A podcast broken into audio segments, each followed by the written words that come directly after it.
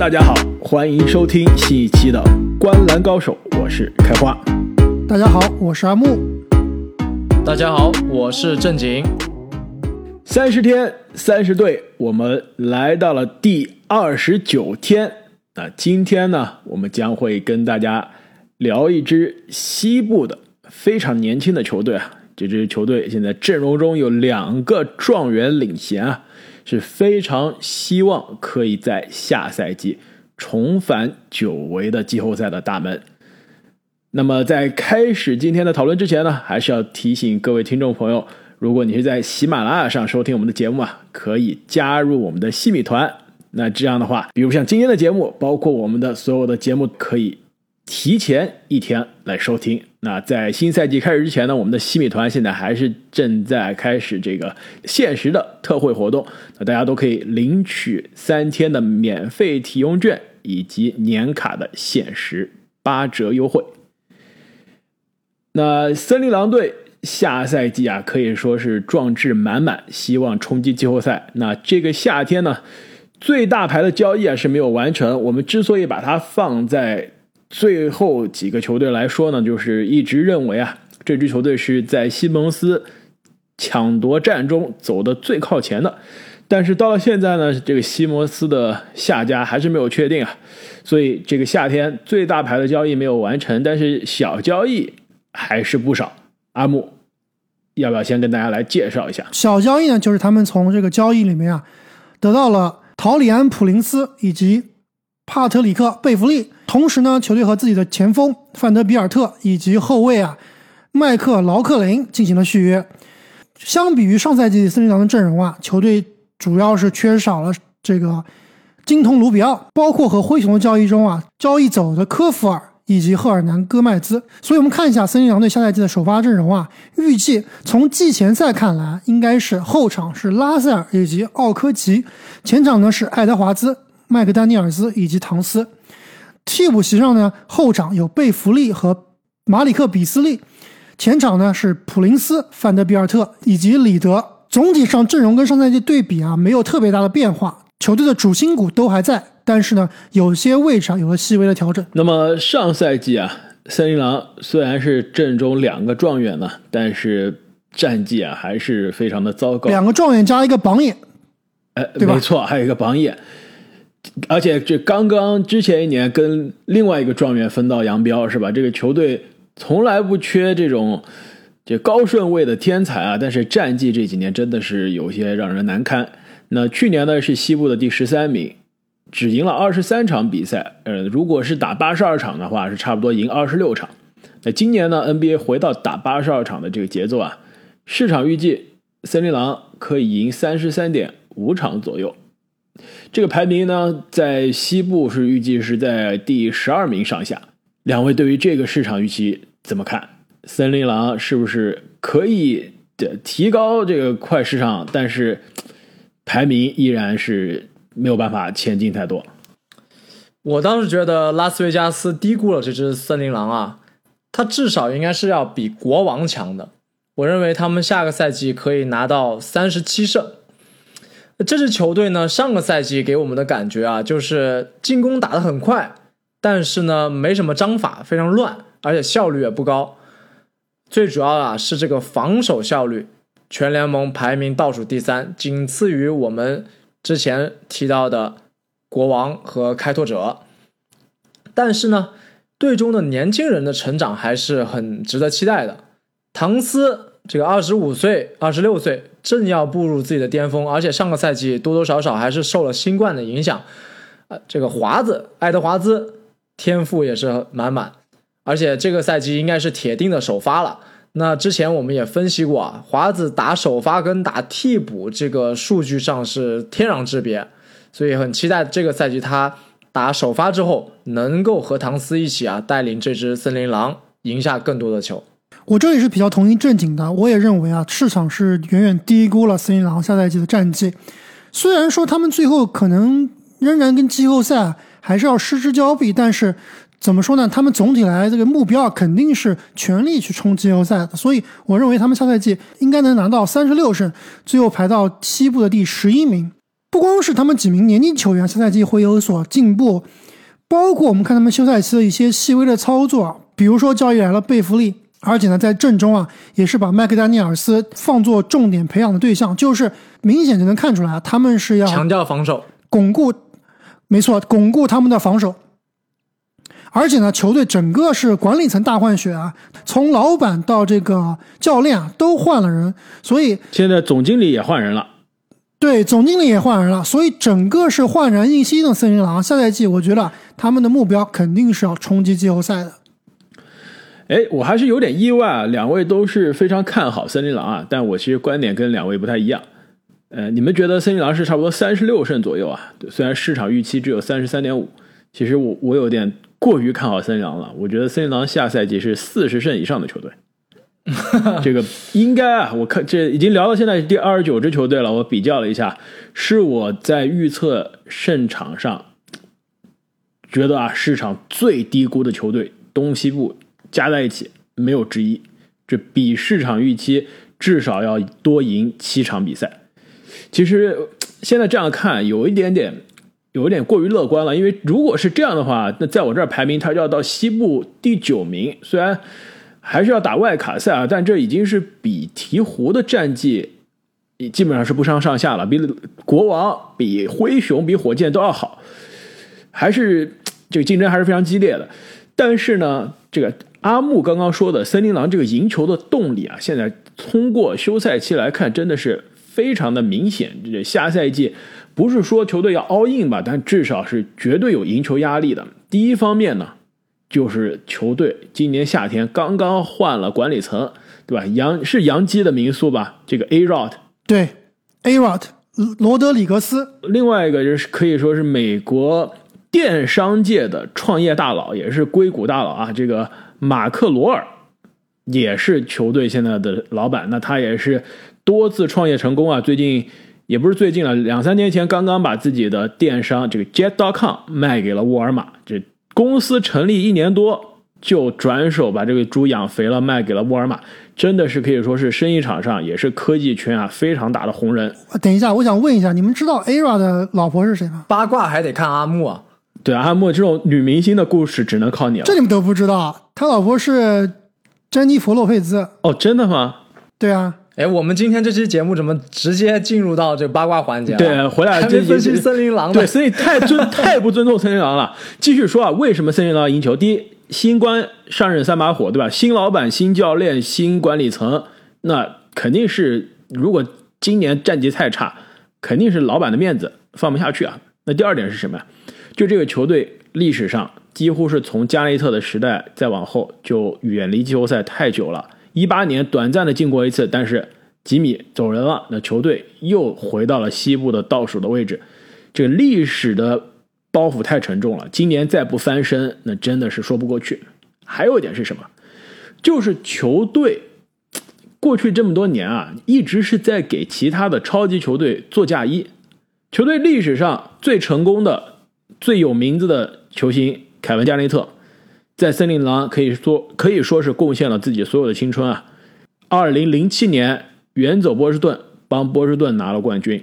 那森林狼可以说是一手把加内特从新秀培养成巨星，但是最终巨星是在别的人家拿了冠。凯文勒夫一样，新一代狼王，对吧？也是森林狼选到的内线巨星，培养起来了，然后二零一四年去跟詹姆斯。组成了三巨头，二零一六年三巨头夺冠了。森林狼又是一样，又培养了一个凯文，一个内线。结果呢，这个内线是去了另外一个球队夺了冠。那现在球队阵容中虽然不是另外一个凯文啊，不是第三号凯文，但这个卡尔他也是球队选到的年轻内线的巨星。如果不能把他留下来，别说夺冠啊，就把他留下来也行啊，对吧？你不能再培养一个这样的球星。把他培养到二十七、二十八这种当打之年，然后他抱团去了，那球队一文这个一一丝回报都没有啊！所以其实球队现在是有这个战绩的压力，要让唐斯开心，要让他在这个职业生涯在下一次续约，其实下一次续约就是二零一三啊二零二三、二零二四的时候，在下一次续约的时候，可以选择可以留下来，而不是像之前的两位球星一样被球队不得不交易走。那同时呢，球队啊，这个从合同上来说，从薪金上来说，现在就是今年、明年两年是最好的窗口。唐斯的合同是到二零二四，拉塞尔的合同是到二零二三。同样呢，这个爱德华兹的新秀合同是到二零二四。那球队跟爱德华兹同一年的这个新秀麦克丹尼尔斯的合同也是到二零二四，就是现在球队首发的这些人啊，二零二三、二零二四之前都不会涨工资，也都不会提前，呃，也都不会结束合同。那其实球队现在的阵容基本上未来是两到三年的时间，核心是锁定的。那现在开始培养集战力，在未来两到三年进入到季后赛，每年在季后赛还有所提升，这是最好的时间线。再往后，爱德华兹面临续约啊，其他球员、关键球员也都面临着续约呢，球队的薪金空间就非常有限了。到时候再想提高就更难了。所以我非常同意两位观点啊，从动力上，从时间线上，森林狼虽然上一年很烂，过去几年都很烂，下个赛季绝对是有翻身的动力。而且呢，在我看来啊，球队最大的王牌卡尔安东尼唐斯也是我下赛季森林狼最大的看点。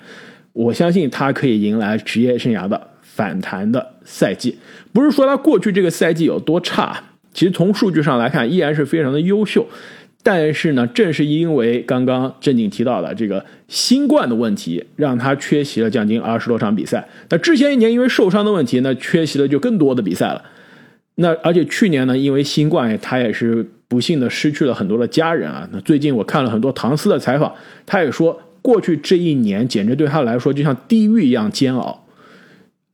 失去了亲人，自己又不健康，球队的战绩又差，其实身体和心理都是非常心力交瘁啊。他曾经甚至在过去这一年想到过要退役啊，要要放弃篮球，就再再也不打了，就没法面对生活了。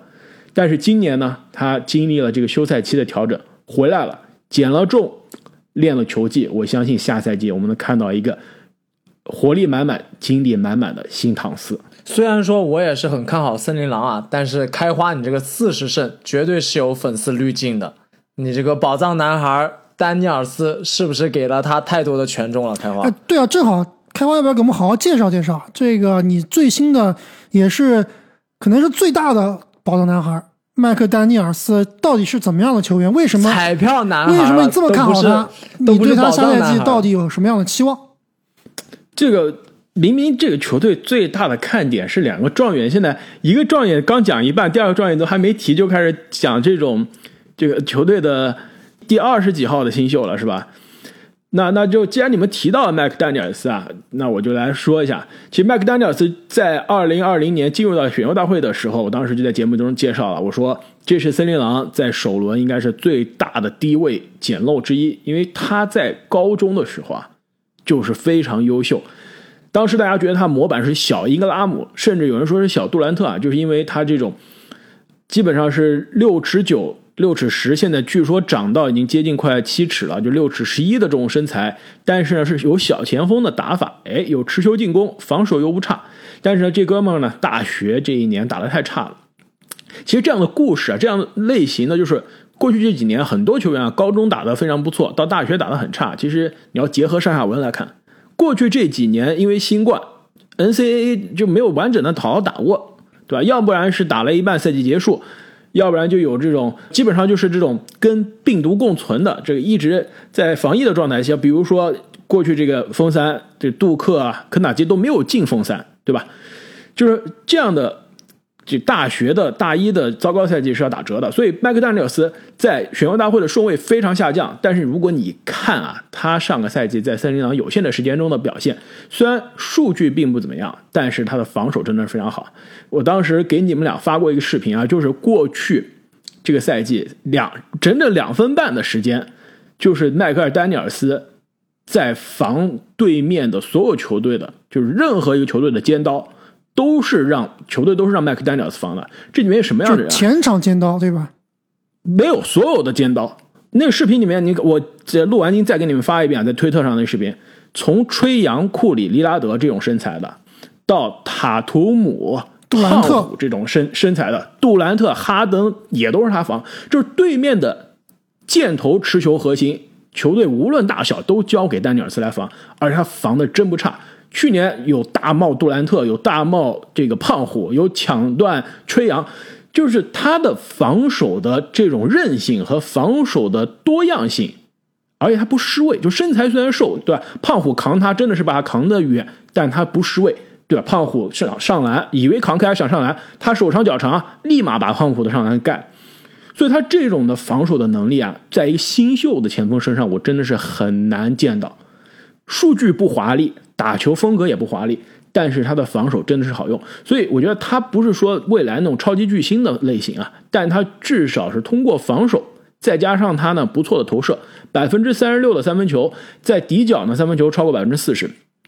在这种就是好的防守，再加好的外线投射，那他在联盟作为首发球员是可以打很久的。如果他能把持球再开发出来，那我觉得这个天空真的是他的上限了。其实今年的夏季联赛，他虽然数据不爆炸，但是单体的持球进攻、中距离啊、三分球啊，对这种这个慢半步的上篮啊都非常不错。如果你要说问我他的这个模板是什么，我就觉得是阿里扎这个。阿里对阿里扎有哎还不错，还有有点是年轻阿里扎，或者呢受伤前的魔术的埃塞克，这应该是他非常合理的这个模板，或者是欧吉安诺比也有点那个意思。但是如果他持球进攻能开发出来，那真的我就觉得这天空才是上限了。现在看来他的持球进攻还是 还是差了不少，但关键是呢，球队的管理层非常喜欢他，就。一直球队的这个这个教练啊，管理层都说他像什么呀？像球队的他们把叫做我们森林狼的皮蓬，就觉得他是未来啊这个球队防守的中坚力量，而且呢也有机会啊成为球队的进攻的树立者。那我倒是很期待下个赛季这名二年级球员能够改善森林狼的防守。不过我这边对下个赛季森林狼最大的看点啊。就说回到刚刚的另外一个状元爱德华兹，为什么呢？因为森林狼这支球队啊，我们看他原先的配置，唐斯和拉塞尔两个人其实投射都非常好，尤其是唐斯啊，可以说是中锋里面投射独一档的存在。我记得他在受伤之前的那个赛季，曾经打出过这个历史级别的投射的这种效率。但是呢，之所以他们的这个进攻啊快，但是乱，就是因为啊没有一个人能改变对面的防守阵型。但是华子啊，我觉得是能解决这一点的。他的这个突破，他的这个身材，包括我们之前以为他是打得分后卫的，现在好像之前说是长高了，是吧？现在可以打小前锋了。现在是六尺六了，没错，他能去改变对方的防守阵型。而且啊，这个他他突进去之后，能够释放拉塞尔、唐斯，包括比斯利啊这些人的这个投射的天赋。所以说，上个赛季森林狼排名第二十五的这个进攻啊，我在下个赛季我是希望他们能进步到联盟中游的水准。但说了这么多啊，虽然说我们都比较看好森林狼下赛季会有所反弹，但是。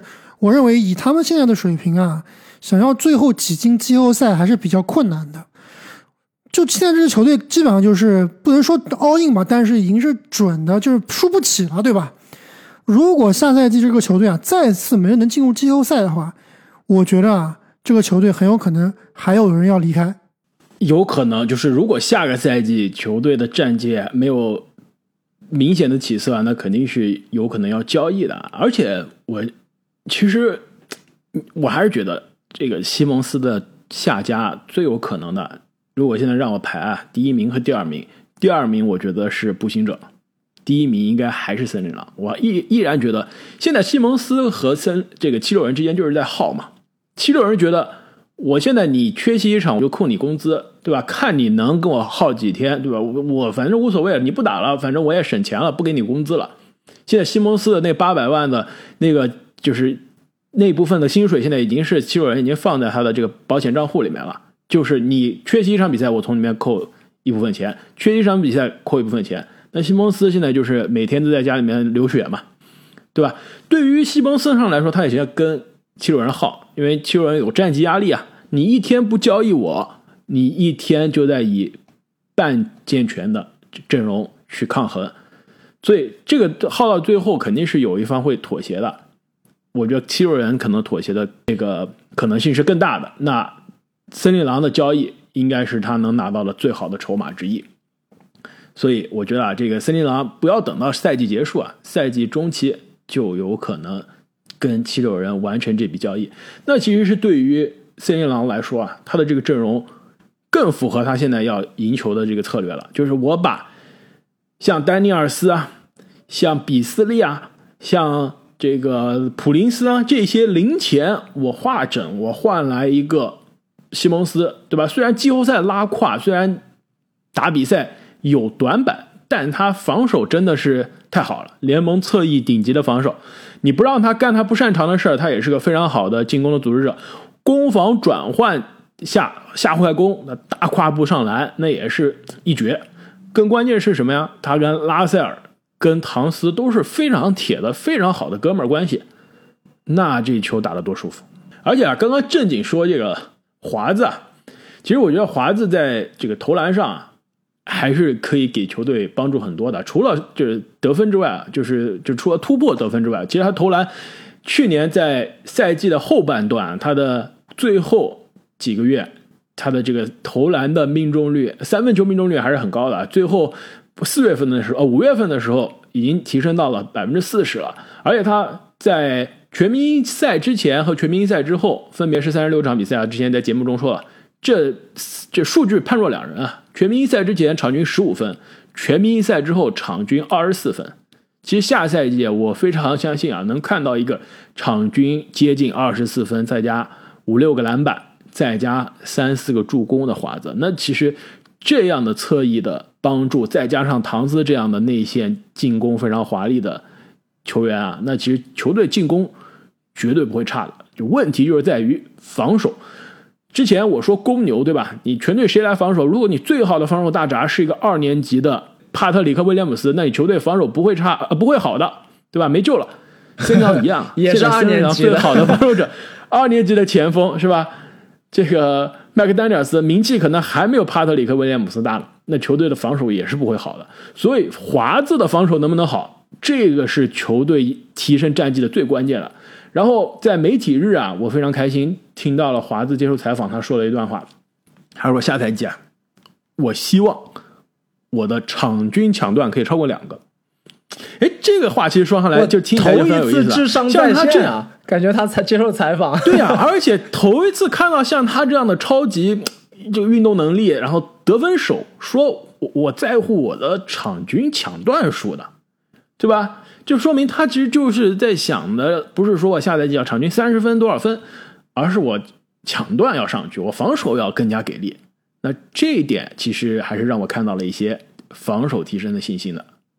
那球队呢，首发阵容中啊，还有一个球员，其实下赛季也是有机会啊提升，那就是球队的首发控球后卫拉塞尔。其实拉塞尔在不久之前吧，二零一九年的时候，当年还是篮网的。东部全明星啊，之后来到呃勇士，来到森林狼，状态直线下滑。两位觉得我们还有没有机会看到二零一九年东部全明星级别的那个拉塞尔？我觉得比较难，但是也不是不可能吧。就毕竟那个赛季的拉塞尔，其实说实话，说他是全明星或者他进全明星啊，这个也是比较边缘的。就以他这种水平呢。打得好的话，就是这个三分球特别准，基本上就是这样子。他这个防守端包括组织端，其实对于球队的贡献多多少少还是有还是有限的。所以你要说拉塞尔下赛季能不能投的特别准，场均三点五个三分球，我觉得是有可能的。但是你说拉塞尔是不是能成为这个球队最好的球员啊？我觉得还是比较困难的。这点我是非常同意啊。其实说到这个场均三点五个三分球。这个球队上赛季又有人做到了，就有一个球员场均三点五个三分球，你们知道吗？比斯利啊，没错。而且啊，从季前赛来看，好像比斯利被移到了球队的第六人的角色。其实我倒是觉得很适合他呀。对，我是非常看好这一个这个教练的改变的。虽然上个赛季比斯利只打了三十几场比赛，因为这个场外的官司问题啊。每场几乎都是首发，三十六场首发，场均了将近二十分，然后三点五个三分球，三分球命中率将近百分之四十。其实他是一个出了名的攻强守弱的类型，如果配上球队那些其他也是攻强守弱类型啊，他这个首发的防守真的是太差了。你现在把这种防守见长的奥科吉放上来，哎，作为首发，那比斯利提供第二阵容的火力，其实我更看好这个配置的森林狼。因此呢，其实森林狼啊将会是下赛季我在西部啊。最关注的年轻球队，也是非常期待这支球队啊，可以进外卡赛啊，为季后赛名额去搏一搏。能不能最终进季后赛，真的还是非常困难。其实说到这里啊，我们所有的西部的球队也都聊完了。那在我这儿来看啊，其实西部下赛季的这个梯队是非常的明显了。头部有湖人、爵士、太阳。那中间档次呢？几支球队也是非常接近，独行侠、掘金、勇士、快船、开拓者。这不按顺序说啊，就这是这是第二集团，第三集团那就是争夺外卡赛最后两个名额的，因为前面这加在一起已经是八个球队了。争夺外卡赛最后两个名额，九号和十号的，那基本上就是森林狼、鹈鹕、国王、灰熊。那最后三个，火箭、马刺。雷霆呢，应该是基本上从市场预期来看，也是告别这个争夺战了。所以，那基本上就是森林狼要跟鹈鹕、国王、灰熊这四支球队，这三支球队啊争夺，就是四支球队出两个。其实，在我看来，应该是森林狼和鹈鹕的赢面更大。郑经，你怎么觉得？我前面的基本上比较同意啊，就是第二集团的顺序可能会有一些不一样，但是。关于争夺这个外卡赛啊，我认为灰熊还是领先一步的。然后接下来应该是鹈鹕、森林狼啊，就是在这个边缘磨蹭，看他的发挥怎么样了。这阿木，我已经知道你的答案了。你的答案是灰熊和鹈鹕啊，不对，你的答案是灰熊已经是进入第二集团了，最后一个名额剩下来三个球队争，是不是？也不是说灰熊一定是第二集团吧，但是相比于森林狼，灰熊的优势还是非常非常大的。特别是你看最近这个灰熊的季前赛啊，还是非这个球队还是非常有韧性的。包括你看莫兰特，其实很多这个联盟的，包括我们最近看这个联盟的总经理的这个问卷调查啊，莫兰特也是被很多总经理放到了下赛季的爆发球员之中。所以我觉得相比于灰熊，这个森林狼啊，可能还是有点。差距有点大，这么说吧，森林狼、国王以及鹈鹕啊，这三个球队应该是争夺这个外卡赛最后一个球队第十名的这个三个球队。那么下赛季的西部的争夺啊，也是应该非常激烈啊。头部的球队、中间档次的球队以及最后争夺外卡名额的球队啊，其实相互之间的实力还是非常接近的。那么聊完了森林狼。两位对于森林狼所在的这个州啊，有什么想跟大家分享的？首先，我我想说一下，这阿木啊，在荆州勇士的那集，你说你小时候觉得这个其他的 NBA 球队都是什么什么城市啊，只有荆州是个州。其实我觉得准确的说，应该是荆州勇士那个荆州，你不知道是哪一个州，是很奇怪，名字很奇怪，对吧？不知道是在哪。但是其实还是有一些球队啊，是以州作为地名的，就比如这个明尼苏达，对吧？明尼苏达森林狼，它没有以它的这个城市明尼阿波利斯或者肯诺萨这个城市作为这个呃球队的地名，而是选择了这个州。然后我就去看了一下啊，明尼苏达森林狼，它这个州还真奇怪，它的橄榄球啊、棒球所有的球队都是以州命名的，就其他没有一个州它的这个职业。体育联盟的所有球队都是以州命名，没有一个以城市命名的。因为它城市的名字和州的名字基本上是一样的呀。包括我们之前说的这个印第安纳步行者，印第安纳也是个州，但是印第安纳波利、印第安阿波利斯是那个城市。但是一个是太长太拗口，另外就是这这些州这些州啊知名度不够大，城市呢大城市呢也比较少。虽然森林狼在这个非常。北边非常遥远、非常寒冷的这个明尼苏达，这个当年加内特来到球队之后啊，也是非常著名，觉得森林狼所在城市实在是太冷了，冬天太漫长、太煎熬了。最后来到波士顿，虽然冬天还是很煎熬，但至少没那么长，还还行。那但是呢，这支球队啊，现在换了管理层之后啊，其实非常像之前我们讨论的这个犹他爵士啊。阿姆，你当时说，就犹他爵士虽然感觉是在这种中部、这种西部非常偏远、荒芜的州啊，这个知名度也不大，也不太会做市场宣传。那换了老板之后，可能气质要变啊。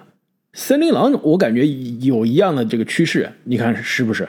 还是不太一样的，因为爵士给大家印象是什么呢？就是它比较，首先这个犹他这个地方是个很保守的地方，对吧？摩门教全美可能是最保守的宗教之一了，它这个宗教色彩、这个政治色色彩是比较偏保守派的，但是森林狼就不一样，明尼苏达这个州一直都是比较偏自由派的一个州。特别是明尼阿波利斯啊，其实他们很多的这个经济产业啊都是很先进的，想法都是很先进的，所以我倒不觉得因为管理层的变化会导致这个球队的气质有所变化。毕竟他这个气质应该是比较难改变的，就是寒冷地方的怎么说呢？就是那种寒冷的地区啊，但是又有那种高科技，又有又比较潮，对，有有点像我感觉有点像多伦多这种感觉。森林狼的球迷啊，按道理来说也不是特别多。如果有的话，这个听众朋友们可以给我们留言。上次我记得我们说到雷霆的时候，就打赌说没有人去过这个俄克拉荷马城。哎，我去看了一下这个评论，还真的有两个听众去过，都是这个要么是威少的铁粉，要么是当年雷霆三少的粉丝。不过我在纽约还真的遇到了一个朋友。他就是森林狼的铁粉，因为他之前啊在明尼苏达上学，所以啊一直关注和喜欢森林狼到现在。那之前啊跟他聊到森林狼，他都是一个摇头叹气的状态。但明年啊，我感觉这个同学要扬眉吐气了。那森林狼的这个名字，两位要不要猜一猜是怎么来的？当地特产，没错。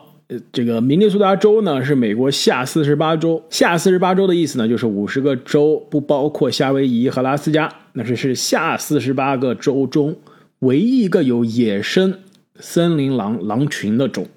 因为这个，首先呢很北，对吧？靠近加拿大了，这跟加拿大接壤。然后呢，森林狼不是森林狼，这个呃，明尼苏达州的北边啊，全是这种荒芜的这个树林啊。然后湖泊呀，这也是万湖之州嘛，所以自然环境生态非常的好。然后有野生的狼群，所以当年呢，球队选名字的时候就选了森林狼。其实除了这个森林狼之外，当时最后还有一个备选的方案，也有当地特色，叫明尼苏达暴雪队，就是这个 Blizzard 跟这个游戏公司暴雪是一个名字。这个如果当时选了这个，还真的有点冠名的嫌疑了，幸好没选。那么本期关于森林狼的讨论，我们就聊到这里。那下赛季啊，也是非常期待可以看到这个球队的年轻人给我们带来更多的惊喜。那么再次感谢各位听众朋友的支持，我们下期再见，再见。再见。